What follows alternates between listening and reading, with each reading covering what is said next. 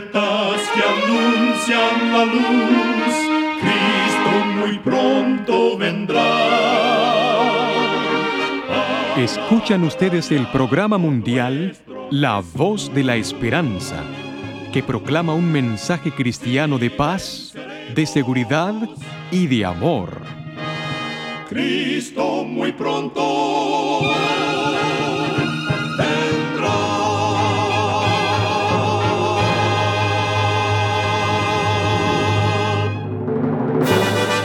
Queremos extenderles una muy cordial bienvenida a este su programa, La Voz de la Esperanza. Nos sentimos muy contentos de que nos puedan acompañar una vez más.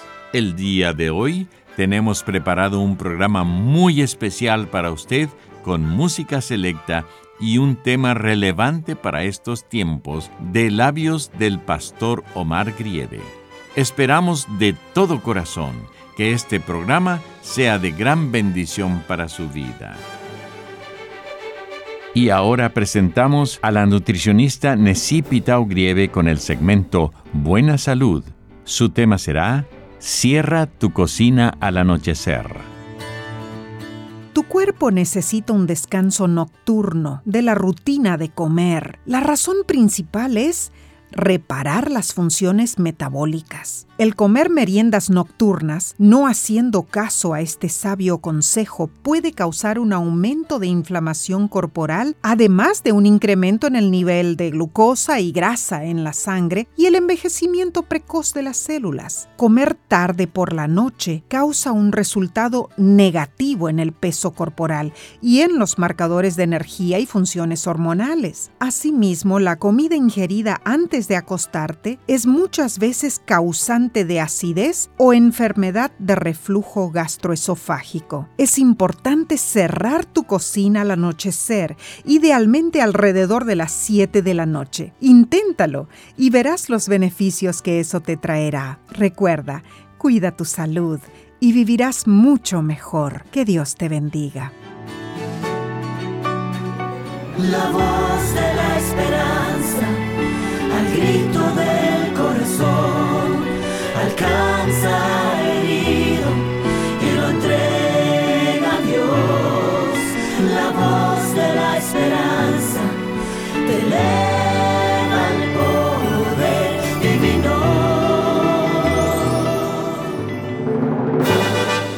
Y ahora con ustedes, la voz de la esperanza en la palabra del pastor Omar Grieve. Su tema será Un sermón sin terminar. Muy apreciados amigos, en el libro de Romanos, capítulo 13 y versículo 11, dice así, Conociendo el tiempo que es, ya hora de levantarnos del sueño, porque ahora está más cerca de nosotros nuestra salvación que cuando creímos. Cierta vez, un hombre subía apresuradamente las escaleras de la iglesia cuando se encontró con una señora que serenamente cruzaba la puerta principal, saliendo del santuario. ¿Ya terminó el sermón? le preguntó agitado el hombre. Bueno, respondió la señora. El ministro predicó y después cantamos y oramos. Entonces el sermón ya terminó, insistió el señor. Oh, no, el predicador hizo su parte, pero ahora debo completar su sermón en mi vida, explicó la dama. El mundo desea ver una religión práctica, una fe viva, eficaz, operante, traducida en frutos. En otras palabras, el mundo necesita ver sermones completados en la vida de cada seguidor de Cristo. En el cumplimiento de su misión profética, Eliseo pasaba frecuentemente por Sunem, donde vivía una mujer rica. Esta, observándolo constantemente y viendo los frutos admirables de su ministerio, dijo con palabras de admiración, Este que siempre pasa por nuestra casa es varón santo de Dios. En otras palabras, Eliseo vivía en su vida diaria aquello que predicaba. ¿Qué dicen acerca de nosotros nuestros amigos, nuestros vecinos, nuestros clientes y nuestros proveedores? El mundo, estremecido por la angustia y el temor, necesita oír el mensaje del Evangelio. Pero, además de oír a los hombres, quieren ver el poder transformador de ese mensaje en la vida de los seguidores de Cristo. El testimonio que debemos dar por Dios no consiste solo en predicar la verdad. No olvidemos que el argumento más poderoso en favor del cristianismo es una vida semejante a la de Cristo mientras que un cristiano vulgar hace más daño en el mundo que un mundano. Todos los libros escritos no reemplazarán una vida santa, los hombres creerán no lo que diga el predicador, sino lo que viva la iglesia. Lutero, el genio de la Reforma, contó la siguiente parábola. Un día, Satanás convocó a sus emisarios para que dieran cuenta de sus actividades. Yo, dijo uno de ellos, excité a las fieras del desierto y las lancé contra una caravana de cristianos y ahora todo lo que queda son sus huesos dispersos sobre la arena. Muy bien, dijo el líder maligno, pero ellos están salvos. Yo, añadió otro, levanté una tempestad en el mar llevando al naufragio un barco lleno de cristianos y casi todos murieron. Fantástico, exclamó Satanás, pero ellos están salvos. Yo, dijo el tercero, yo intenté durante más de diez años de que un creyente bajara la guardia. Por fin lo conseguí, y ahora él duerme un sueño calmo y profundo. Entonces Satanás soltó un grito de alegría y las potestades del infierno se unieron en un cántico de gozo y de triunfo. Hacer adormecer a un creyente y destruir su celo, he ahí la gran estrategia del enemigo de Dios. La inspiración dice, Exhorto a todos los que descansan despreocupadamente en su actual estado de muerte espiritual, a que se despierten y se levanten de los muertos, y Cristo los alumbrará. Muchos descansan tan contentos como si la nube de día y la columna de fuego de noche los protegiera y los guiara, como el pueblo de Israel antiguo. Muchos profesan conocer a Dios y sin embargo lo niegan en sus obras. Testimonios para los ministros, página 451.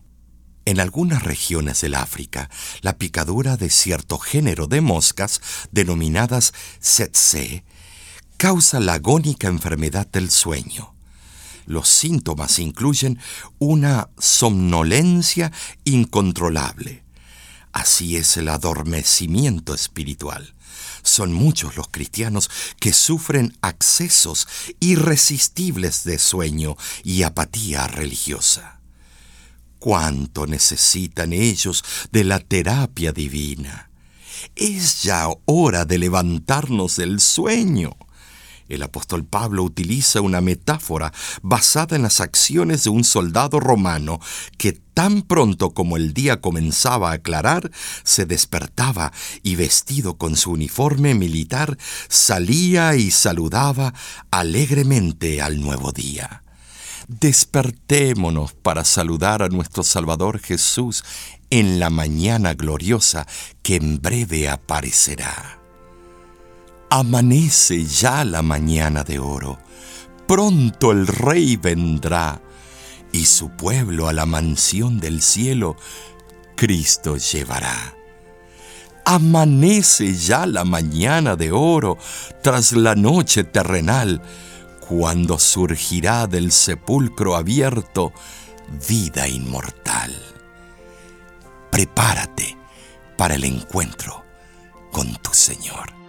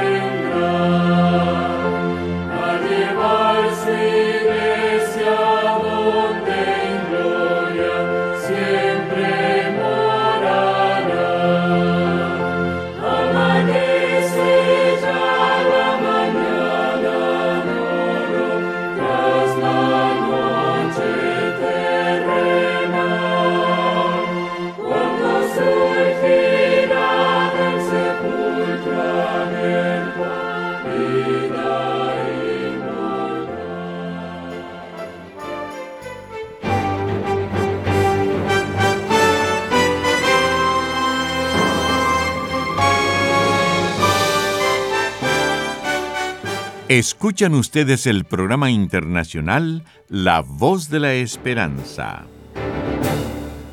Queremos agradecerle a nuestros amigos oyentes por todo su apoyo que nos han brindado en estos 75 años. Usted puede encontrar a nuestro ministerio en las diferentes redes sociales y así seguir conectado con la voz de la esperanza. Encuéntrenos en Facebook entrando a www.facebook.com diagonal oficial La Voz. En Instagram nos puede encontrar como La Voz de la Esperanza Oficial y seguir nuestra cuenta para disfrutar de versículos inspiradores, los cuales le animarán para afrontar las dificultades de cada día. Suscríbase a nuestra página de YouTube entrando a www.youtube.com diagonal La Voz de la Esperanza. Ahí podrá encontrar videos que serán de mucho beneficio espiritual para usted, como nuestro programa televisivo Descubra, videos de música de Junior Kelly Marchena, Los Heraldos de Esperanza, entre otros artistas y mucho más material disponible para usted completamente gratis.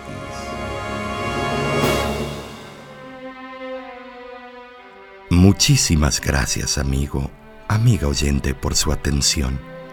Dentro de una semana, por esta misma emisora y a la hora de hoy, volveremos con otro importante mensaje espiritual.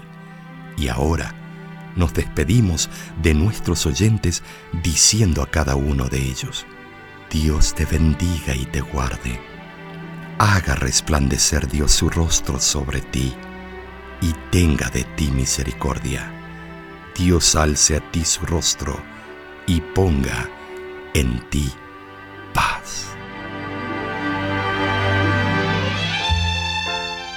Este programa se ha transmitido bajo el patrocinio de la Voz de la Esperanza y de sus amigos de la Iglesia Adventista.